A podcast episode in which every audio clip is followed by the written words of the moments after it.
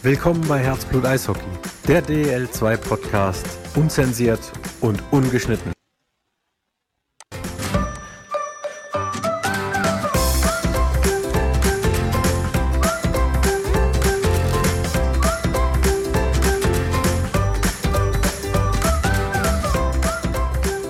Herzlich willkommen, liebe Eishockey-Freunde, zu einer neuen Ausgabe Herzblut Eishockey, der DEL2 Podcast. Heute sind wir mal wieder zu viert, aber erstmal die Dame in der Runde, nachdem ich die Saison oft genug verkackt habe, genießt einen wunderschönen guten Abend. Guten Abend, Felix. Ja, und dann ähm, hier mit irgendwie Seattle Seahawks We Are 12 Slogan hier in der Videokonferenz. Thomas, einen wunderschönen guten Abend. Servus, Gute und Hallo. Nein, ihr habt euch nicht in der Sportart äh, verirrt. Das ist quasi mein Händel.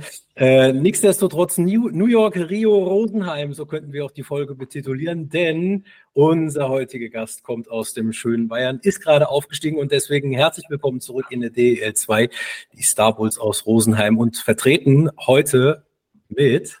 Ja, Lukas Laub ist da. Ein, einen wunderschönen guten Abend. Guten Abend, hallo und danke für die Einladung. Ähm, Habe mich sehr gefreut und äh, ja, ich bin gespannt auf die Gespräche auf jeden Fall. Ja, erstmal, erstmal herzlichen Glückwunsch zum, zum Aufstieg und das ist ja für dich gleichbedeutend mit der Rückkehr in die DL2, ne? Absolut, vielen Dank, vielen Dank. Ja, absolut, immer noch ein sehr, sehr verrücktes Gefühl irgendwie, immer noch am Verarbeiten, aber ja, ich bin glücklich, wieder in der DL2 zu spielen und mit der Heimatstadt ist es irgendwie äh, umso cooler auf jeden Fall. Also vielen Dank. Beschreib mal vielleicht die letzten Minuten oder Sekunden in dem Spiel. Es war ja immer eine sehr enge Serie gegen Weiden und sehr enge Spiele und ähm, dann habt ihr es geschafft. Was geht da direkt mit Schlusspfiff in dem Kopf rum? Äh, ja, es war, ich kann es gar nicht richtig beschreiben. Ähm, ja, es war verrückt. Also ich habe das Tor auch nur so halb gesehen, ich habe es gar nicht richtig realisiert und ich glaube, ich hatte in dem Moment sogar gerade meine meine Hose, also meine Eishockeyhose unten und der Physio war an meinen Beinen, weil die nur noch, äh, ich hatte nur noch Krämpfe und bin dann aufgesprungen und hinter mir waren meine Family gesessen, meine Freundin, meine Mom, beste Freunde. Und dann habe ich kurz hochgeschaut, bin dann mit Hose runter irgendwie einfach in die, äh, in die Menge gel gelaufen als letzter, völlig verwirrt. Ähm, ja, war auf jeden Fall bis jetzt mit Abstand das krasseste Gefühl, das ich mit Eishockey verbinden kann. Ähm, ja, Wahnsinn, Wahnsinnsgefühl auf jeden Fall. Aber du konntest dich daran erinnern, Stichwort Meisterfeier, Autokorso, Böllerschüsse und Co. war das das Wildeste, was Rosenheim seit den 80ern erlebt hat? Du warst ja dabei. ja, also ich glaube schon, äh, man, hat, man hat auf jeden Fall schon äh, während den Playoffs öfter mal, weil man ja mitgekriegt hat, wie energisch äh, die Stadt dahinter gestanden ist und der Hype, hat man auch öfter mal über die 80er geredet, was da einfach, äh, ja, was Rosenheim für eine Eishockeystadt war oder ist. Ähm, aber ja, das, das so mitzuerleben und irgendwie so ein neues Feuer äh, zu entfachen in der Stadt und diese Eishockey-Euphorie wieder zurückzubringen, äh, ja, war ist Wahnsinn. Und äh, ich hatte selbst nicht auf dem Schirm, obwohl ich aus Rosenheim komme, hier auch lange gespielt habe in der Jugend, äh, wie was Eishockey hier für einen Stellenwert hat. Das ist echt, echt verrückt. Ja, jetzt hast du vor der Saison ähm, gesagt, du gehst den Schritt von den, von den Kassel Huskies ähm, nach Rosenheim. Klar, es ist deine, deine Heimatstadt, aber allein sportlich gesehen war das ja doch so, weil du die letzten drei Jahre ähm, in der DL2 gespielt hast, auf dem Papier erstmal, erstmal ein Rückschritt. Nehmen wir die Fans mal so ein bisschen mit. Warum macht ein DL2-Spieler sowas? Ähm, äh, ja, gute Frage. Ich weiß, äh, ja, schwierig. Ich glaube, das hat auf jeden Fall mit meinen Erfahrungen davor zu tun. Ähm, ich hatte überall eine, eine, mega, mega gute Zeit mit Düsseldorf in der ersten Liga, dann Frankfurt davor, Bietigheim, Kassel. Aber irgendwie habe ich letztes Jahr oder eigentlich schon die Jahre davor auch gemerkt, die zwei, drei Jahre davor, dass ähm, ja, mir Eishockey nicht mehr das gegeben hat, warum ich es eigentlich gespielt habe. Also irgendwie hatte ich nicht mehr so diesen hundertprozentigen Willen und habe mich dann einfach öfter mit der Frage mal auseinandergesetzt und ähm, ja, dann, dann kam das eigentlich im Sommer sehr intensiv äh, mit meiner Family, Freundin und meinem besten Kumpel darüber geredet und da hat mir mein Bauchgefühl eigentlich gesagt, geh nach Rosenheim, unterschreib da und äh, das wird eine mega Erfahrung und wird eine mega Zeit und hat alles eigentlich in die Richtung gepasst. Aber irgendwie, wie du auch meinst, äh, hat man ja trotzdem immer Gedanken, man spielt in Kastel, man spielt davor einfach in der zweiten Liga bei den höheren, in Anführungszeichen, höheren Mannschaften. Ähm, deswegen musste man da auf jeden Fall das Ego erstmal ein bisschen dämpfen. Ähm, aber ja, so wie sich jetzt äh, entwickelt hat, ist es mit Abstand die beste Entscheidung, die ich treffen konnte, auf jeden Fall. Belohnt hat es ja auf jeden Fall. Ähm, aber für dich, du bist ja jetzt noch im aller, allerbesten Eishockey-Alter, ist das Kapitel vielleicht sogar auch DEL für dich schon abgeschlossen oder sagst du, ich bin total glücklich in der Heimat zu sein? Also jetzt gerade äh, bin ich bin ich mega mega happy äh, in der Heimat zu sein und äh, ja ich hatte äh, lang es war sehr auch eine Achterbahnfahrt ist jede Saison irgendwie aber ich hatte äh, lang nicht mehr so Spaß am Eishockey auch rückblickend wie sich die wie sich die Arbeit ausgezahlt hat für unsere Mannschaft oder für den ganzen Verein und für die ganze Stadt. Deswegen gerade bin ich überglücklich in Rosenheim zu sein. Und ja wer weiß wo die Reise mit Rosenheim hingeht. Ähm, ja wir wollen uns jetzt erstmal in der zweiten Liga etablieren aber an sich haben wir ja so auch eine, eine Top-Zweitligamannschaft, äh, wo viele in der zweiten Liga schon waren. Ähm, deswegen einfach schauen, wo die Reise jetzt hingeht. Und äh, ich glaube, das, was uns jetzt auch ausgezeichnet hat, war, dass wir immer im Moment waren. Und so sehe ich das jetzt auch erstmal. Mal schauen, wie, wie die neue Saison läuft. Und dann, dann äh, ja, entscheidet man von da aus, wie es weitergeht. Mhm. Erstmal noch kurz zu, äh, zu, dir persönlich, weil du hast gesagt, du hast wieder Freude am Eishockey in Rosenheim gefunden und du hattest da einfach eine, eine geile Zeit jetzt in Rosenheim. Ähm, dieses Thema Mental Health, ich finde, das wird im Eishockeysport immer präsenter, weil viele oder viele Spieler kommen immer mehr damit so an die Öffentlichkeit. Ja, und ich hatte keine Freude mehr, deswegen bin ich runter. Oder viele, so wie Marco Sterneheimer, sagen dann, alles klar, ich mache komplett den Deckel drauf. Ähm, was war es dann letztendlich für dich in Rosenheim, was dir wieder so den Kick gegeben hat, dass du wieder richtig Bock auf Eis hattest?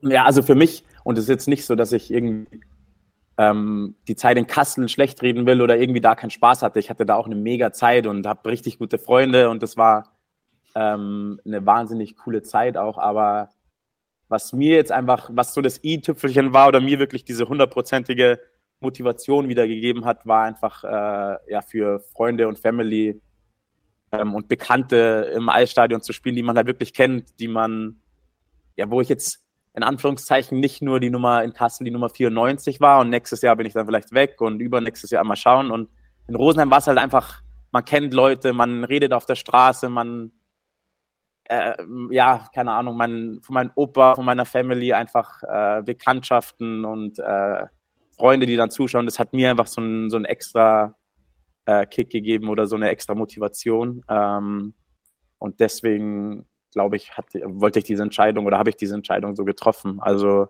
ja, genau. Also, das war eigentlich so der, der, Haupt, der Hauptgrund.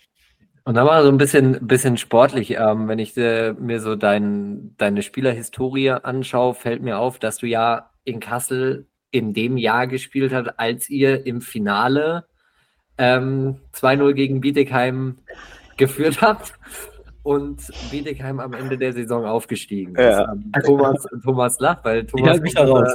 aus der Ecke vom Bietigheim, deswegen übernehme ich den Part. ähm, jetzt standest du mit, mit Rosenheim gegen Weiden im Finale und jetzt mal so, uns hören fast keine Leute, also das kannst du jetzt ganz offen und ehrlich sagen. Ähm, wie, wie sehr hast du an diese Situation gedacht? Weil ich glaube, das kriegst du nie aus deinem Kopf ja. raus, oder? Ja, voll, voll. Also 100 Prozent habe ich daran gedacht und hab, muss voll oft dran denken, wie absurd dieses Gefühl war oder diese Serie generell und dann dieses Gefühl danach. Das war so, ja, verrückt. Und äh, Norm Hauner spielt, hat jetzt auch äh, in Rosenheim gespielt und der war auf der anderen Seite. Und wir haben da auch drüber gequatscht, wie wichtig diese Erfahrung ist. Also für ihn in einer Richtung, dass du 2-0 hinten bist und dann noch 3-2 die Serie gewinnst. Das ist ja auch wahnsinnig krass. Da sieht man ja auch, dass immer alles drin ist. Ähm, und gleichzeitig äh, meine Erfahrung, dass man 2-0 vorne ist, gefühlt nie Spiele verloren hat in der Hauptrunde, in den Playoffs nicht wirklich und dann ähm, ja dann so eine Serie verliert und sich danach fragt, so wie ist das passiert, also was, was ist da schiefgegangen. Ähm, deswegen glaube ich, dass das eine sehr, sehr wichtige Erfahrung war, weil ich in den Playoffs wirklich nie das Gefühl hatte, dass wir irgendwas erreicht haben, egal wie nah wir da dran waren. Ähm, deswegen glaube ich, also für mich persönlich und auch, wie gesagt, wie ich, als ich im Hauni darüber geredet habe, äh, waren, das, waren beide Seiten sehr, sehr wichtige Erfahrungen auf jeden Fall. Du hast gerade gesagt, man sucht da nach Antworten. Findet man auch eine Antwort? Mm, ich glaube, man probiert es auf jeden Fall für einen selbst, sich so das irgendwie recht zu fertigen oder einfach zu analysieren, aber im, im Endeffekt ist es ja auch äh, eine Mannschaftssportart, wo so viele Faktoren mit reinspielen und man das wirklich gar nicht auf so einen Moment ähm, zurückgreifen kann. Ähm, aber was ich jetzt mit der Meisterschaft hier in Rosenheim reflektieren kann oder ähm, schlussfolgern kann, ist, dass es auf jeden Fall extrem wichtig ist, ähm, dass man in der, in der Saison so Höhen und Tiefen hat. Weil also als wir in Kassel das, das äh, Finale da so verloren haben, da hatten wir eigentlich nie wirklich Rückschläge. Wir sind immer marschiert, wir haben ein Spiel verloren, aber dann wieder direkt ein paar gewonnen. Und ich glaube, es ist extrem wichtig, äh, ja, einfach oder in der Hauptrunde schon so diese Höhen und Tiefen zu haben, diese Niederlagen zu haben, damit man einfach in den Playoffs weiß, wie man damit umzugehen hat. Weil man hat ja letztes Jahr auch äh, Kassel, Nauheim in der Serie gesehen. Oder Kassel war ab, äh, absolutes Nonplusultra und dann verliert man mal ein Spiel, dann verliert man noch eins und wenn man noch nie in der Situation war in der Hauptrunde, ist es einfach sehr, sehr schwierig, irgendwie das mental zu verarbeiten, meiner Meinung nach. Wir haben es ja in der äh, Podcast-Serie schon des Öfteren angesprochen. Die letzte Saison in der Oberliga war ja gefühlt schon ein gewisses Wettrüsten da. Ähm, jetzt zähltet ihr ja nicht von Anfang an zu dem großen Favoriten Nummer eins, aber trotzdem, es hat sich ja nach und nach gezeigt, ihr geht da nicht weg, ihr wart plötzlich da. Aber gab es denn für dich, für euch diesen einen Moment, wo ihr gesagt habt, jo, wir glauben wirklich dran und Aufstieg kann tatsächlich was werden? Also ja, wie du, wie du auch sagst, unter der Saison war das immer so ein mhm. Auf und Ab ich glaube, weil es für viele so neu war, in der Oberliga zu spielen, ähm, ja, seine Rolle zu akzeptieren, dass er einfach immer dazugehört in der Hauptrunde, glaube ich, spielt in Anführungszeichen jeder noch ein bisschen mehr für sich selbst, weil es einfach ist halt im Eishockey einfach so mit der Statistik und man braucht Verträge, ähm, ist ja komplett menschlich, aber ich glaube, ein Schlüsselmoment für uns war, wir haben 1-0 gegen Klostersee, ich glaube, das war direkt dann, also 1-0 in Klostersee verloren, wo du dir denkst, wow, wow, wie, wie können wir gegen, wo du ja alles hinterfragst. Also ja. du, aus meiner Sicht war das so, man geht in die Oberliga, man verliert, also kein, gar nicht äh, respektlos Klostersee gegenüber. Ich habe da ja mhm. auch mal gespielt und ich liebe den Verein auch. Aber die arbeiten 40 Stunden Wochen und spielen dann an einem Freitag oder Sonntag, was auch immer das war, ein 1-0 gegen uns. Wir kriegen Geld dafür, sind Profis und ähm, haben es auf die Kette gekriegt, als zu verlieren. Und da hinterfragst du dann auch irgendwie, okay, was, mhm. was wird das dieses Jahr? Und dann hatten wir, ich glaube, das war direkt danach, das Heimspiel gegen Weiden ähm, und gewinnen das halt 2-0, wo wir so ein gutes Eishockey gespielt haben, defensiv, ähm, alle füreinander und keiner irgendwie irgendwelche Einzelaktionen machen wollte oder das Ego hochkam oder ich muss jetzt ein Tor machen oder ich muss das oder das machen. Und das war so, ich glaube, für uns alle so ein, so ein Statement, okay, wenn wir so zusammenhalten, wie wir es gerade gemacht haben, und so füreinander ackern, dann ist da einiges drin. Und ich glaube, äh, ja, so hat es dann angefangen. Klar geht dann die Hauptrunde noch weiter, aber dann in den Playoffs war das äh, ja absolut Wahnsinn und auch irgendwie jede einzelne Serie mit Leipzig angefangen war auch nicht so, dass man sagt, ja, das geht jetzt easy. Also wir mhm. waren in dem ersten Spiel gegen Leipzig auch hinten, wo du dann auch auf der Bank sitzt und dir denkst, jetzt sind wir 3-1 hinten, gehen ins letzte Drittel. Und genauso gut sein, dass wir jetzt verlieren, dann in Leipzig verlieren und raus sind. Ja, und dann und das sind alles so Momente, die dann irgendwie, aber ein Moment, wo ich äh, das erste Mal so dran gedacht habe, auf jeden Fall das äh, 2-0 in der Hauptrunde gegen beiden zu Hause. Ja. Sehr gut. Felix? Ja, und ihr habt es ja dann auch im, im Halbfinale geschafft, quasi den Favoriten der, der Oberliga ähm, ja quasi rauszukegeln, die, die Hannover Scorpions. Die haben ja das ganze Jahr über sind die ja auch wie Kassel ähm, marschiert. Das ist ja schon, da gibt es ja schon so ein bisschen ja, Gemeinsamkeiten. Wie sehr war dann der Push da, wie breit war die Brust dann zu wissen, alles klar, wenn wir die raushauen, ähm, schaffen wir es auch Weiden klein zu halten. Mm, ja, also das war echt, also gegen Hannover, das war auf jeden Fall ja auch eine richtig krasse Serie. Was da einfach wichtig war, war, ich glaube, dieses entscheidende Spiel, als wir 3-0 hinten waren. Und es sind ja auch immer so mentale Achterbahnfahrten in den Playoffs. Das ist so verrückt. Du sitzt dann, oder ich saß dann auf der Bank und dachte mir so, ja, okay, jetzt fahren wir dann. Also man ist ja immer so am Zweifeln. Man ist immer so am Zweifeln, dann mal wieder nicht. Dann, dann dreht man das Spiel und gewinnt 8-5. Und dann denkt man sich schon so, wow, was war denn das für eine Mannschaft? Also ich Mannschaftsleistung. Ich glaube, ich habe noch nie so ein verrücktes Spiel gespielt. Ähm, und das ist ja irgendwie auch nur möglich, wenn du so einen gewissen Teamspirit hast, äh, wenn Trainer und Mannschaft und Fans einfach auf, auf einer Seite sind und das irgendwie zusammen angreifen. Und das war schon extrem wichtig. Aber was auch wichtig war, dass wir dann, klar war das gut und wir haben es auch gefeiert an dem Abend, aber wir haben nicht gedacht, so, jetzt schaffen wir auch locker Weiden, sondern es war wirklich so, okay, wir marschieren einfach weiter für uns und schauen wirklich von, fast schon so von Wechsel zu Wechsel, Drittel für Drittel. Das hört sich klischeemäßig an, aber glaube, das hat uns auch ausgemacht, dass wir nie zu weit vorgedacht haben, sondern immer nur wirklich im Moment waren. Ähm, aber ja, wie du meinst, Hannover-Serie, die war äh, so wichtig, auch für die, weil die die Jahre davor, glaube ich, sind die auch drei Jahre gegen Hannover raus, rausgeflogen. Und ich glaube, da war es auch ganz gut, dass wir da nicht dabei waren, weil dann war das nicht, nicht so präsent in den Köpfen, die da äh, letzte Saison neu dazugekommen sind. Jetzt hast du ganz oft die, das Mannschaftsgefüge angesprochen, der Team Spirit. Ähm, was habt ihr unter, äh, unter der Saison oder auch in der Deutschland Cup Pause vor der Saison, was habt ihr gemacht, damit ihr wirklich so ein, ein Mannschaftsgefüge werdet? Weil mit Sicherheit wird auch die, die Spieler so verpflichtet, wo man weiß, okay, die harmonieren so circa miteinander, aber dass das dann wirklich wie so ein so ein Schweizer Uhrwerk läuft, was es teilweise dann bei euch auch wirklich war. Das hat man auch auf Spray TV gesehen, dass da einfach eine Harmonie da ist. Wie kamt ihr dahin? Ja, ich glaube, das waren so mega viele Schritte, die dazu geführt haben. Ähm, äh, ja, was aus meiner Sicht war es einfach, ja, von eigentlich von Anfang an war es einfach so viel Neues für die, die in Rosenheim waren. Es war erstmal so ein Abtasten und Kennenlernen und dann hat, haben wir extrem viel trainiert was rückblickend mega wichtig war, weil wir einfach sehr fit waren. Aber es war einfach die Intensität, diese Saison war so hoch. Also vor allem, ja, ich weiß nicht, ich hatte in den letzten Jahren nie so eine, so eine intensive Saison. Ich glaube, da rückt man als Mannschaft einfach näher. Und ja, dann sind so viele emotionale Sachen passiert mit vor der Saison schon, mit dem Häusler Oliver, dann mit Glemsi, mit so, das sind so viele emotionale Dinge gewesen, wo man sich einfach nur dachte, wow, was, was passiert hier? Und äh, ich glaube, äh, ja, das, das hat uns einfach näher gebracht. Dann diese, wenn man jetzt aufs Sportliche zurückgeht, diese Niederlagen gegen Klostersee, wie vorher angesprochen, das ist wichtig. Aber im Endeffekt glaube ich, dass ja, das mit, mit Glemsi und dieser Spirit war schon sehr, sehr wichtig, auch als Mannschaft, äh, weil man einfach sieht, wie schnell alles gehen kann und dass es auf jeden Fall auch wichtigere Sachen gibt, und aber auch diese Energie, äh, ja, die wir vom Glamsy gekriegt haben, die wir ihm geben konnten durch, durch unsere Spiele und durch unsere Siege. Ähm, ich glaube, das war extrem wichtig für uns.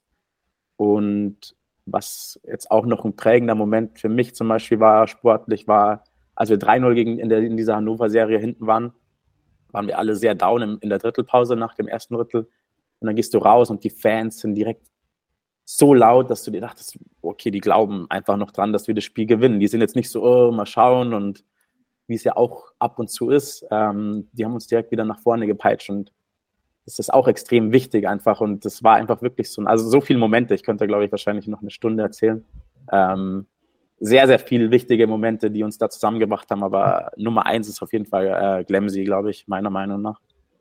Du hast ja schon gesagt, ähm, Rosenheim ist eine Eishockey-verrückte Stadt, eine Stadt mit sehr, sehr viel Eishockey-Kultur. Du hast gerade gesagt, in der Serie haben euch die Fans nochmal extrem gepusht. Jetzt steigt ihr sportlich auf. Jetzt kommt ihr in eine Saison, wo nächstes Jahr 15 Teams spielen. Das heißt, der Tabellenletzte steigt direkt ab. Es gibt eine Abstiegsrelegation zusätzlich. Der Druck dürfte ja auch da sein. Wie geht ihr damit um? Ist die Erwartungshaltung für euch einfach nur Klassenerhalt oder sagt ihr, in Rosenheim ist eigentlich auch noch viel mehr möglich? Ja, also wie gesagt, ähm, wir, ja, was heißt unerwartet? Also wir schauen jetzt erstmal, wie die Saison anfängt, ähm, aber ich glaube, wenn man sich ein bisschen umhört oder wenn man mit äh, Teamkollegen oder den Trainern spricht, dann ist es schon klar, dass jetzt nicht in die zweite Liga kommen und sagen, ja, wir schauen mal, wie es läuft und hoffen und äh, sondern wir sind, glaube ich, alle ähm, ambitioniert und auch gut genug, um in der zweiten Liga erfolgreiches Eishockey zu spielen. Wo es dann am Ende hingeht oder wie weit es geht, kann man nie sagen, aber ähm, ich glaube, der, der Anspruch ist auf jeden Fall, dass wir, dass wir oben mitspielen. Äh, wo genau, keine Ahnung, aber wir sind auf jeden Fall sehr, sehr motiviert, ähm, ja, gutes Eishockey zu spielen, weil das macht echt Spaß hier in Rosenheim, wenn es läuft und wenn, wenn die Euphorie da ist, dann äh, gibt es eigentlich nichts Besseres. Ich würde ganz gerne mal zurück zu Mike Klemser auch. Wenn das ein wirklich tragisches und äh, unschönes Thema ist, hat es trotzdem gezeigt, ja, A, wie ein Team zusammenhalten kann. Auch danach, ihr habt ja jeden Moment trotzdem weiter an ihn gedacht, ihn mit, mitgenommen, das Trikot gezeigt, besucht im Krankenhaus, ähm, aber auch die Spendensumme. Ähm, aber hat man dann trotzdem, wenn man das erlebt hat, dann in den nächsten Spielen Angst, Eishockey zu spielen? Angst, Checks zu fahren? Ähm, ja, also die Spiele danach waren auf jeden Fall sehr ja, gewöhnungsbedürftig. Also aus meiner Sicht, ja, oder eigentlich, ja, mit, mit Teamkollegen auch drüber geredet. Äh, ja, man denkt auf jeden Fall drüber nach. Es ist äh, für mich persönlich was meistens so, wenn man ähm, nicht in diesem Spielflow war, wo man jetzt einfach immer auf dem Eis ist und spielt und keine Zeit zum Nachdenken hat, wenn man dann mal irgendwie runterkommt auf der Bank und einfach mal sitzt oder einfach mit dem Kopf irgendwo anders ist, dann äh, ja, gab es schon mehrere Situationen, äh, äh, dass ich an die Situation gedacht habe und auch auf dem Eis, wenn man in die Ecke geht, war das schon anfangs im Kopf auf jeden Fall, weil es halt einfach so ein mega tragisches Event ist und äh, ja, zu 100 Prozent war das in den Köpfen.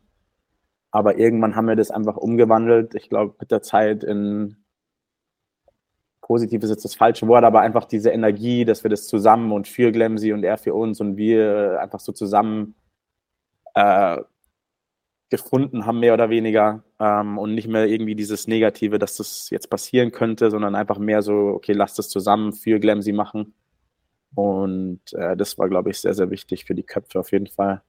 Hättest du je gedacht, dass solch eine hohe Summe auch in dieser wahnsinnig schnellen Zeit zusammenkommt? Ja, nee, auch komplett verrückt. Ähm, und da haben wir auch gesehen, wie verbunden auch die Eishockey-Welt ist und wie klein, aber auch so groß, was das für, für eine Tragweite hatte. Ähm, ganz Deutschland oder auch international kamen ja auch Spenden. Ähm, komplett verrückt auf jeden Fall, aber irgendwie auch so, so schön, wie man ja, wie man dann oder wie jeder weiß, dass es einfach so viel mehr ist als Eishockey und äh, ja, wie viel hilfsbereite Menschen es dann doch gibt. Also es ist echt, äh, echt verrückt und äh, richtig schön zu sehen, auf jeden Fall. Nochmal zu dir persönlich, Lukas, zu deiner Zeit auch in Übersee. Ähm, deine Standorte in der DL2 und auch in der DL, die kennt man. Ich muss jetzt allerdings auch mal gucken, wo du alles noch gespielt hast in, in Amerika, Minnesota Magicians, die ja. Odessa, das muss ich mal auf. Jackaloops. Jackaloops. Jackaloops. Großes Kino und Indiana Ice, das ist ein bisschen einfacher. Mhm. Äh, bei einem Team warst du sogar mal Topscorer, bei dem anderen hast du zusammengespielt mit dem äh, jetzt in LA befindlichen Matt Roy. Ähm, wie waren die Erinnerungen an die Zeit für dich? Was ist dir da hängen geblieben? Ja, auch mega, mega gute und wichtige Erfahrung. Ähm, war auf jeden Fall noch sehr jung und es ging auch damals alles sehr schnell. Das war, glaube ich, nach Indi also Indi Indianapolis war meine erste Station mhm. und das war unter der Saison von den Jungadlern, wo man ja zweieinhalb Jahre davor war. Sehr familiär einfach war, wenn man da einfach zweieinhalb Jahre gelebt hat äh, mit den Jungs im Internat und dann die große, weite Eishockeywelt so raus. Das war auf jeden Fall sehr, sehr ungewohnt am Anfang und gewöhnungsbedürftig, aber ähm, mega wichtige Zeit, also mega gute Zeit und so tolle Menschen auch kennengelernt. Anderes Eishockey, das ja, läuft irgendwie ganz anders da drüben mhm. und ähm, ja, es war mega wichtig, äh, den Schritt gemacht zu haben. Und äh, ich habe jetzt immer noch Kontakt auf jeden Fall mit, mit Mitspielern und Gasteltern, Gastschwestern, wo einfach immer noch Kontakt besteht und man sich ab und zu hört. Und das ist einfach, äh, ja, das mit das Schönste am Eishockey, dass man so viele nette und coole Menschen kennenlernt. Ähm, und ja, so da das Leben dann zusammen so ein bisschen geht und sich einfach ein paar, paar Mal jährlich hört. Deswegen cool. sind es echt sehr coole Kontakte und Erfahrungen gewesen, auf jeden Fall. Zu, zu dem angesprochen Matt Roy auch noch Kontakt, oder? Nee. Schade. Wo habe ich mit ihm zusammengespielt in Indiana? Äh, laut, laut, zu sein. Ja, bei Indiana Ice. Laut LT Prospects ja, bei Indiana Ice. Auch noch in Indiana war ich Ein halbes so Jahr. aufgeregt und es war so viel neu. Ich kenne da wahrscheinlich die Hälfte der Namen gar nicht. Mit Jack so, Mit Jack Johnson. Das war crazy. Gut recherchiert. Ja. ja.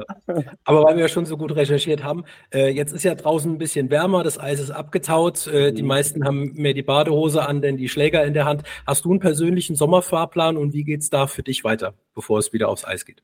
Ähm, also für mich, ich war jetzt letztes Wochenende mit äh, meinen äh, Freunden aus Rosenheim, also die jetzt Schulfreunde von früher, waren die am Gardasee, dann mit meiner Freundin fliege ich jetzt nach Griechenland auf eine Tassos, auf eine Insel und sonst bin ich ja relativ eingespannt, weil ich noch eine Masseurausbildung nebenbei mache und es geht Montag bis Freitag, 8 bis 15 Uhr. Ähm, deswegen muss ich mich wieder irgendwie wie vor zehn Jahren an die Schulferien halten und Wochenende eben frei. Das ist auch ein komisches Gefühl, glaube ich, zum ersten Mal wieder so einen Sommer zu haben oder auch so eine Saison mit Schule. Aber ähm, ja, das ist auch noch so ein Punkt, der einfach irgendwie mit Rosenheim so, dass das so gepasst hat, weil ich irgendwie schon immer in die Richtung gehen wollte. Deswegen ist, bin ich eingespannt mit der Schule, aber habe dann eben diese ein, zwei, drei Wochen, äh, die ich frei habe und verbringe die dann mit Freundinnen und Freunden. Wie gesagt, in Griechenland und sonst ist man ja hier schnell in den Bergen, hat Seen. Ähm, deswegen ist es eigentlich ein ganz, wird es ein ganz entspannter Sommer. An welchem See fährst du so am liebsten? Also ich habe jetzt eine Viertelstunde an Tegernsee. Du bist wahrscheinlich kürzer, kürzer am Chiemsee.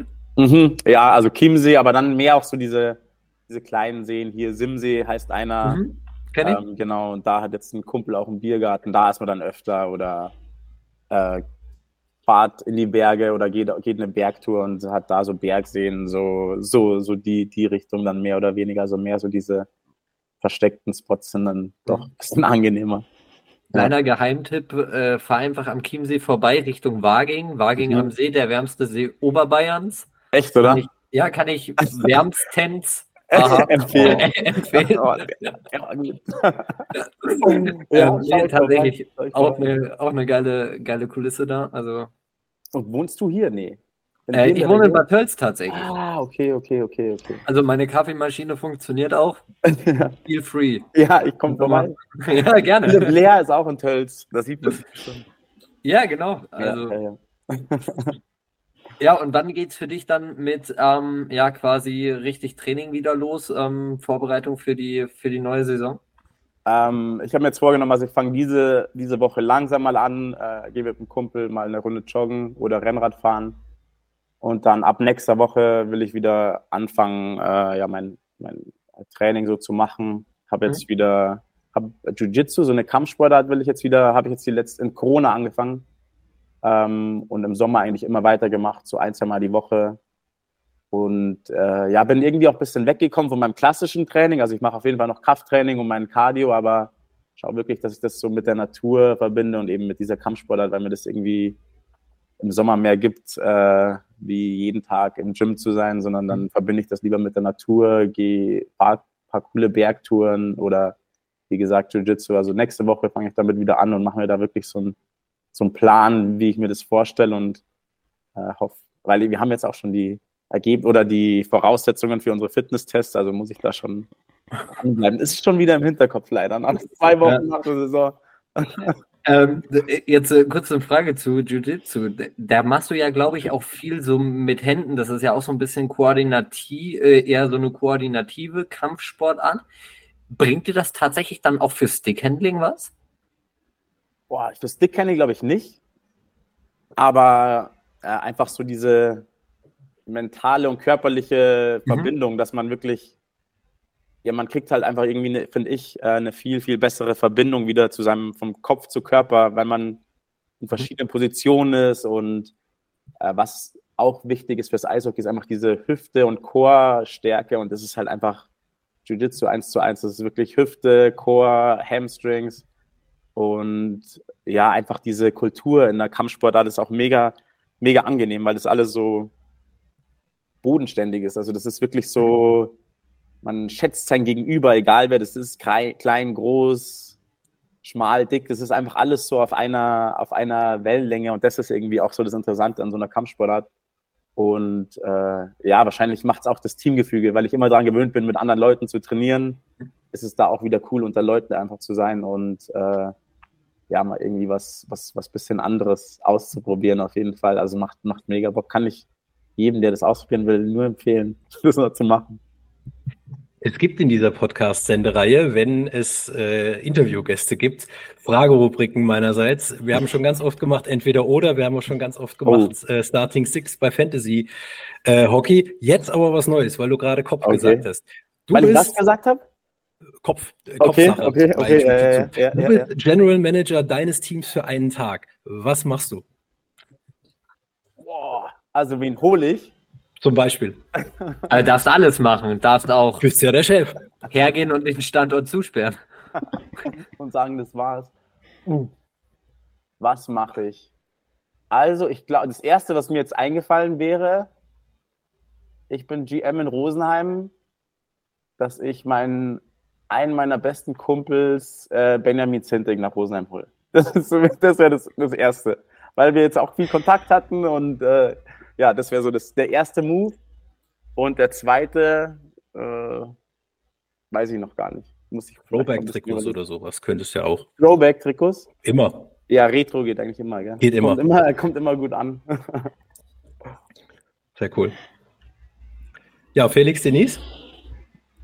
Ich habe gerade äh, parallel nochmal Benjamin Zintek ge gegoogelt. Ja, ja. ja Weil du nicht wusstest, wo er gespielt hat, oder? Ja, äh, DEL habe ich jetzt tatsächlich hier die letzten Jahre nicht mehr ganz so viel verfolgt, deswegen musste ich da mal kurz gucken, wie er da ja. so abgeschnitten hat. Aber nächstes Jahr äh, trefft ihr euch ja dann wieder, oder? Ähm, ich glaube, ja. Ich weiß noch nicht genau, was so abgeht. Ähm, aber ich glaube auf jeden Fall, dass wir uns in der, in der Saison irgendwie irgendwo sehen. Vielleicht häufiger, vielleicht nicht so häufig. Wie, wie, ist das so für eine Freundschaft, wenn der eine aufsteigt und der andere steigt ab? Also, äh, ja, gar nicht schlimm. Also ich glaube, das Schlimmere war wirklich, als ich in Kassel war, also wie gesagt, das Finale Bietigam Kassel, das war so mehr der erste, der erste Test für unsere Freundschaft. Aber da haben wir auch direkt, das war auch krass. Da sind wir wirklich nach dem Spiel, das war ja in der Corona-Saison, wo nichts los war in den Hallen. Und da haben wir uns nach dem Spiel getroffen und einfach wirklich, ich glaube, 45 Minuten lang nur geredet und gar nicht über das Eishockey. Er saß dann mit seiner Medaille, klar haben wir darüber einen Glückwunsch, aber das war so der erste Test und da mussten wir auch vor ein, zwei, drei Wochen drüber reden, wie krass das eigentlich ist, dass, also wie geil es ist, so eine Freundschaft zu haben, weil ich verliere so ein Spiel, er gewinnt, aber wir sitzen dann danach zusammen und reden über Dinge. Klar war ich down, da braucht man nicht von reden, aber ähm, ja, das war, glaube ich, ein größerer Test wie jetzt Abstieg, Aufstieg. Okay. Sehr gut. Also ich wäre mit meinen Sachen tatsächlich, tatsächlich durch und würde dich dann, wenn die anderen nichts haben, so in deinen Feierabend verlassen. Perfekt. Ja, Perfekt. vielen Dank für deine Zeit. Ja, gerne, gerne. Hat mega Spaß gemacht. Absolut, mega absolut. Vielen Dank für die Einladung. Das freut uns und wir wünschen dir natürlich eine verletzungsfreie Offseason und natürlich ein äh, tolles Comeback in der DEL 2. Dankeschön. Und äh, eine starke Saison wünschen wir euch. Vielen Dank, vielen Dank. Schönen Abend euch und danke nochmal für die Einladung. Ja. Danke dir. Danke ebenso. Also, ciao. Ciao. ciao. ciao, ciao. Ja, ähm, äh, was habt dann sonst noch so? Ähm, da stand, hat, hat die Besprechung verlassen. Verlassen hat diese Liga auch einer meiner absoluten Lieblingsspieler dieser Klasse. Zumindest mal hat er den Standort Weißwasser verlassen, nämlich Hunter Garland. Aha, haben die Füchse heute kommuniziert. Vielleicht bleibt er auch in der DL2, aber eben nicht mehr in Weißwasser. Verlassen war generell, ist glaube ich ein gutes Stichwort, ja, oder? Ja, aber wenn es schon meinen Fantasy-Topspieler betrifft, dann muss man das, da kann man das ja nicht unerwähnt lassen. Also ich meine, was man seiner Scheibe macht, äh, ist natürlich großartig, ganz, ganz feiner Hockeyspieler mit großem äh, Hockey-IQ gesegnet, aber ich meine auch folgerichtig, dass wenn du sagst, hey, ich habe äh, die Füchse in die Playoffs geführt und er war ja nun mal der Zielspieler schlechthin ähm, und dir winkt dann mutmaßlich ein, ein höher dotierter Vertrag oder eine Karrierechance, kannst es, kannst es nachvollziehen, sagen wir mal so. Natürlich äh, tragisch für alle in der Lausitz. Mhm. auf jeden Fall. Ähm, wenn man aber auch guckt, was letztendlich schon wieder für Bewegung auf dem Transfermarkt jetzt schon ist. Und jetzt sind wir ähm, ja Mitte Mai und da wurde noch lange nicht alles ähm, bekannt gegeben, was schon irgendwie im Januar unterschrieben wurde. Also da bin ich echt gespannt, was ähm, alles noch so pa passiert. Aber Bayreuth, die fallen mir natürlich jetzt direkt schon wieder auf. Ähm, weil die geben jetzt schon wieder extrem Gas, wenn man, wenn man so, so guckt. Ähm, Langmann, Leitner, ähm, Aaron Reinig äh, aus, aus Rosenheim. Dann, Mit Tölzer ähm, zusammen. Steffen Tölzer zusammen, genau. Das ist jetzt schon wieder sowas, wo ich sage, okay, die, geh, die gehen jetzt schon wieder ähm, in die Vollen. Ob das dann hinterher aber auch wieder eine, ein Orchester oder nur Solisten sind, das ähm, weiß, weiß ich persönlich noch nicht ganz so. Ich sehe da irgendwie noch nicht so den, den Faden. Ähm, Aber ich glaube, ich, finde ich, ja, nee, ich wollte dich nicht unterbrechen. Red weiter. nee, äh, mich freut es auf jeden Fall, dass Maxi Leitner in der Liga bleibt. Das wollte ich nur noch kurz hinterher schmeißen. Ich würde gerne nochmal bei Verlassen bleiben. Ach so, ja, selbstverständlich. Und ich ähm, glaube, man sollte das schon nochmal mit erwähnen. Ähm, der Meistertrainer verlässt Ja. die DL2 und Ravensburg. Ja, ich weiß nicht, wie man das jetzt äh, am besten die Kurve kriegt, aber ich finde es schon ein starkes Signal einerseits, weil klar, äh, du verlässt den, die Liga als Meistertrainer und klar werden viele Ravensburger sagen, um Gottes Willen, warum, wieso, weshalb, aber er geht ja zurück in die Heimat, um vor allen Dingen dann näher auch äh, an der Familie zu sein und äh, das genau ist der Punkt, auf den ich hinaus wollte, starkes Signal. Ähm, Beruf wichtig, keine Frage, DL2 auch wichtig, aber äh, das Ganze muss auch mit der Familie in Einklang Absolut. zu bringen sein. Er kann natürlich trotzdem auch noch, es ist schwierig im Sport zu sagen, die Nationalmannschaft Großbritanniens, weil man kennt es ja aus Fußball, Rugby und Co., da gibt's halt eben England, Wales und Schottland, aber da Großbritannien. Deswegen aufpassen. Da will er noch weiter trainieren und ich glaube, so ganz schlimm äh, ist das britische Eishockey für ihn auch nicht. Vor allen Dingen, ich glaube, man versteht ihn da auch besser akustisch. Das, aber, das auf jeden Fall, aber ich finde ta tatsächlich, ich verstehe absolut seine Beweggründe. Du bist ähm, gerade jetzt halt hier auch mit dem, mit dem Brexit, das hat er ja selber ja auch an, angesprochen und ich kenne das auch von ähm, Freunden, die halt dann mal kurz irgendwie nach London beruflich müssen und den halben Tag irgendwie am, Thomas, ich glaube, du kennst es auch, ähm, den halben Tag irgendwie an, an den Gates in Europa irgendwie verbringen müssen. Ne? Deswegen kann ich es absolut verstehen, auch wenn es äh, für die Liga schade ist, aber er geht natürlich jetzt halt so, ähm, was das deutsche Eishockey angeht, so on the top. Er ist Meister geworden, jetzt macht er einen Deckel drauf hier in Deutschland und finde ich total legitim. Hätte ich wahrscheinlich ähnlich gemacht. Ganz vor allen Dingen, wenn er dann ein paar Jahre mit so einem, ist ja Schotte, mit so einem gemütlichen schottischen Whisky irgendwo am Kamin sitzt und dann sagt, guck mal, ich hab's nochmal allen Augsburger nochmal richtig gezeigt, was ich kann. Weißt du, jetzt nochmal da raus vor die Tür gestellt, da zurück zur Ex und zack, nochmal den Titel geholt und nebenbei dem Panther nochmal den Klassenerhalt gesichert. Also ich glaube, in Augsburg kriegt er jetzt frei Pizza bis aufs Lebensende dafür. Mindestens. Oder Whisky. Don't know. Man weiß es nicht, nee, man weiß es tatsächlich Man weiß nicht. aber- Aber zurück zu deinen Bayreutern, weil du da, da wollte ich die Denise jetzt gerade nicht äh, unterbrechen. Ähm, Stichwort verlassen, weil Felix war schon fast drauf und dran, schon wieder die Tigers überschwänglich zu loben. Und ich fall da jetzt nicht mehr drauf rein, liebe Bayreuther. Ihr müsst euch meine Liebe und meine Anerkennung für die nächsten äh, Podcast-Vorschau im bummelig September erstmal verdienen, bevor ich euch wieder hier als Dark Horse oder sonstiges beschäftige. Das hat mich nämlich schwer beschäftigt. Vielleicht wollen sie das so aber auch gar nicht. kann. Vielleicht wollen sie das auch gar nicht, weil schlechtes Omen und so weiter und so fort. Ja, Fakt ist, du musst ja was tun. Also da konnte ja niemand mehr sagen, so, weiter so, liebe Leute. Allmächt, sagt der Franke.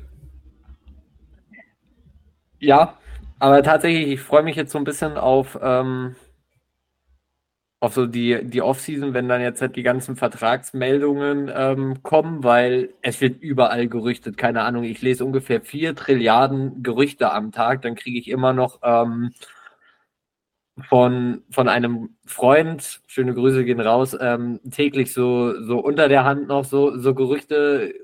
Was hältst du davon? Glaubst du das? Wo ich mir dann auch denke, boah, wenn das alles so wahr wäre, was da äh, stimmt, keine Ahnung, dann spielt irgendwie in zwei Jahren Leon Dreiseite, keine Ahnung, in Krimitschau oder sowas. Ähm, die, andere mit den, Dreiseitel, der in Krimitschau aufschlägt. Rein Bitte? sportlich gesehen. Naja, Papa Dreiseitel kommt da bestimmt mal nach Krimitschau. Ja, mit als Krefeld, Sportdirektor. Eben. Ne? Eben. genau. Also drei Seiten nach Krimitschau ist gar nicht so falsch. Aber es geht ja nicht nur Leute, es bleiben ja auch manche eine. Zum Beispiel so Playoff-Monster, so Daniel Weiß zum Beispiel in Bad Nauheim. So ist es. Maximilian Hadraschek in Ravensburg. Auch, Also- auch meines Erachtens teilweise einfach so ein bisschen underrated, aber auch, auch er hat ähm, wichtige Nadelstiche in der Finalserie ge gesetzt, die teilweise auch ähm, zu einem psychologisch guten Zeitpunkt für Ravensburg dann kamen. Deswegen, das ist auch eine Verlängerung, die, die bringt auf jeden Fall einen Mehrwert. Ja, und neue Trainer gibt es auch wieder. Freiburg, Dresden. Hat jemand vergessen? Finish wird wieder gesprochen. Das ist äh, dein, dein Stichwort, Denise. Da kannst du vielleicht noch den Dolmetscher geben. Finish. Kriegst du hin.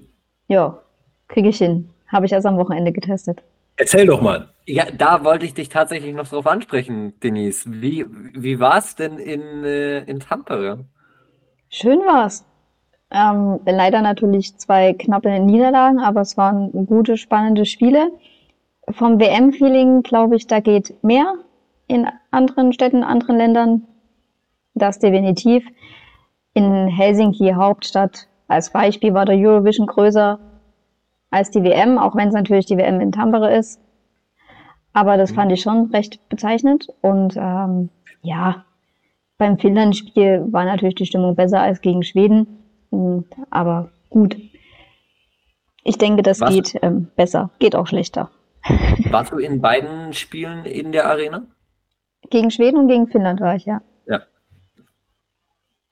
Ja, großartig. Wäre ich gerne, wäre ich gerne da gewesen, weil das waren zwei Klasse, echt zwei Klasse Eishockeyspiele, gerade das, das gegen Finnland. Und da hat die deutsche Nationalmannschaft schon auch gezeigt, dass ähm, sie sich hinter den Großen in der Gruppe nicht unbedingt verstecken brauchen. Sei es jetzt halt äh, Finnland, Schweden oder auch heute ähm, die USA, wo man zwischenzeitlich dann auch mal geführt hat. Ähm, ja, und jetzt kommen so ein bisschen die vermeintlich leichteren Gegner und dann ab Viertelfinale ähm, geht's dann wieder richtig los. Aber ist auch gefährlich, Felix. Ist Ja. auch gefährlich, wenn man sagt, einerseits, ja, wir, klar, knapp verloren, gegen große Mannschaften mitgehalten und klar, bei dem anderen stand ja auch mal Mikro Ranzahn auf dem Eis, muss man auch mal sagen. Aber trotzdem, äh, gefährlich finde ich halt folgendes, du sagst, ja, wir haben ja nur knapp verloren, aber am Ende verloren. Null Punkte. So, aber der Österreicher an sich, der hat ja schon mal einen Punkt, da geht's ja schon mal los. So, das heißt, du bist ja trotzdem in Zugzwang. Die anderen Ja, Spieler musst halt auch erstmal gewinnen. Aber Die du, Frage ist du auch, weißt, wie ausgepowert du jetzt bist gegen solche drei So. Dann am Anfang. Also spielen viele Faktoren rein. Ne? Da kann man, das kann man immer, ich glaube, in jede Richtung drehen, wie man es halt, halt sehen möchte. ich meine, ich mein, Thomas, du kennst ja den, unseren gemeinsamen Freund der Argumentationsketten aus dem Fantasy-Hockey. Ähm, der würde jetzt also Sachen sagen wie, ja, aber das darfst du ja nicht vergleichen, weil die haben ja noch gar nicht die starken Gegner gehabt. Das musst du ja dann erstmal so beurteilen und weiß, ich, da würde ich jetzt tatsächlich abwarten und ich glaube, es ist da einfach wichtig abzuwarten, was nach der, nach der Vorrunde dann, welcher Tabellenplatz Deutschland dann gehört. Und wenn es dann das Viertelfinale wird, dann ist es wie Playoffs, dann geht's von null los. Man Magische kann es auch mal-. Wie gegen die Schweiz sein, wo Marcel Nöls dann ungefähr den, ähm, den Shootout seines Lebens macht und ähm, uns ins Halbfinale katapultiert. Deswegen, Ach, ich- in the ich- sky. ja, ich habe richtig Bock auf diese Eishockey-WM, das muss ich Oh. echt sagen. Oh. Die gibt mir dieses Jahr richtig viel. Aber wo richtig viel, viel los noch, Denise, bei der ganzen Abstimmerei zu den Fanspielern. Für alle, die äh, unseren Podcast neu hören, erzähl doch mal, was ist denn so ein Fanspieler? Was so ein Fanspieler ist. Ah, genau. Ja, wir haben das ja jetzt schon zum vierten Mal, machen wir das Ja, aber schon. zum Beispiel Krefeld macht Wir das ja zum ersten Mal. Das ist korrekt. Und Krefeld war schon an der Ja, Reihe tatsächlich. Also die Abstimmung. Nein, dann kommt noch Krefeld. Entschuldigung, morgen kommt Krefeld. Mensch, jetzt bin ich schon ganz durcheinander. Ich, ja, ne, ich bin in Finnland, lebe mal eine Stunde vor. ähm, ja. Man kann-. Man kann über den Fanspieler des Jahres beziehungsweise der Saison abstimmen und wir werden, haben das jetzt schon ähm, einige Jahre gemacht und seit den letzten Jahren, so in der Anfangssaison war es nicht so, haben wir eine clubspezifische Umfrage. Dann werden die drei besten Spieler herauskristallisiert von jedem Club und die kommen dann nochmal in die Endauswahl. Ja, wir haben begonnen mit Michael Knaub, da war die Abstimmung noch ein bisschen anders. Ähm, wir hatten Derek Dinger und wir hatten Taylor Wars. Und jetzt schauen wir mal, wer der Nachfolger wird. Also jetzt gerade kann man noch für Kaufbeuren abstimmen, aber Podcast hört er eher morgen. Also dann ist es Krefeld und dann geht es weiter nach Pla Tabellenplatzierung mit den Abstimmungen. Also bei den Fanspielern stark, äh, äh, nee, schwach angefangen, stark sich verbessert. Bei den Spielern würdige Preisträger mit Dinger und Wurst, das kann man auf jeden Fall sagen. Wir sind sag, sag das nicht so. Ähm, äh, Michael Knaub hat, ähm, ja, er ist auf dem Eis ein extremer Spieler, sehr körperbetont spielt und sicherlich auch den ein oder anderen heftigen Check fährt, aber neben dem Eis ist er anders und man sieht das auch, ähm, auch er hat zum Beispiel Mike Glemser besucht. Das glaube ich dir sofort, weil wir und bewerten ja nur auch. das sportlich auf dem Eis. Genau, aber ja, Fanspieler des Jahres heißt ja aber nicht, er muss unbedingt nur gute Leistung auf dem Eis gezeigt haben. Da für mich zählt ja auch viel drum herum. Wie gebe ich mich mit den Fans? Ähm, unterhalte ich mich? Bleibe ich stehen? Schreibe ich ein Autogramm? Gehe ich nach dem Spiel, auch wenn ich verloren habe, in die Fankurve? Und, und, und. Also kann, jeder hat ja so seine Aspekte. Was ist ein Fanspieler? Muss es unbedingt der, der die meisten Tore äh, geschossen hat, sein? Ich denke, nein. Da gehört noch der mehr dazu. MVP. Genau, deswegen entscheiden ja auch nur die Fans. Ja, ich ähm, würde da tatsächlich äh, kurz einhaken, weil ähm, wer für mich ähm, kommt wahrscheinlich irgendwann später noch ähm, da ein Kandidat ist, ist äh, Konstantin Ontl.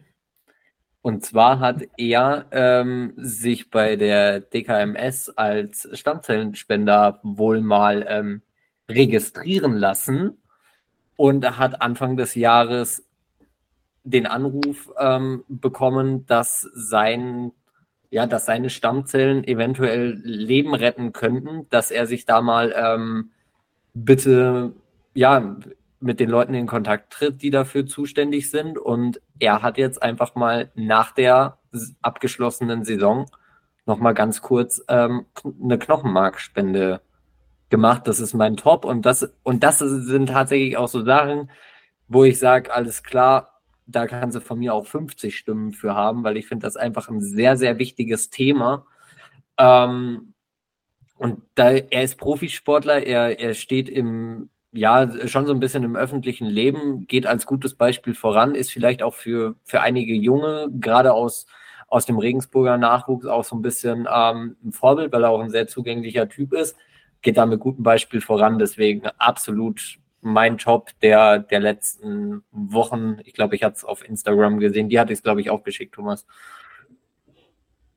Und genau, das ist mein, mein Top, finde ich gut. Top und Flop der Woche pausiert in der Offseason bei mir. Weil es meistens ja da doch immer nur, ja, da gibt es ja dann doch immer nur die gleichen Themen, außer äh, das, was der Felix äh, schon gesagt hat, das ist äh, saisonunabhängig immer ein Top äh, der Woche wert. Jetzt sind wir durch für heute, glaube ich. Ähm, jetzt schauen wir mal, was die nächsten Wochen noch so bringt. Äh, kleiner Spoiler, ihr hört uns auch in der Offseason. Äh, die Frage ist natürlich, wann, wo, wie und was. Da halten euch die Podcatcher eures Vertrauens, wenn ihr uns abonniert oder folgt, immer auf dem Laufenden. Kleiner also Tipp am Ende. Die nächsten drei Wochen, also ja, doch. Über Pfingsten hört ihr mich auf jeden Fall in Italien. Da bin ich leider, leider nicht verfügbar. Denise hat jetzt ihren Urlaub schon am Wochenende verbraten. Meiner steht erst noch an. Thomas war nicht brav. Vier Tage verbraten. Urlaub raus. Es gibt nichts mehr. Nein, es ist rum. Thomas war nicht brav. Der fährt gar nicht in Urlaub. Der bleibt zu Hause. Der geht schön arbeiten und äh, ich liege am Strand und trinke ein alkoholfreies Bierchen auf dich, Thomas, und dann hören wir uns danach irgendwann. Mehr ist auch nicht drin. In diesem Fall Ciao und äh, buonanotte. buonanotte, genau. Grazie mille. Ciao. Ciao.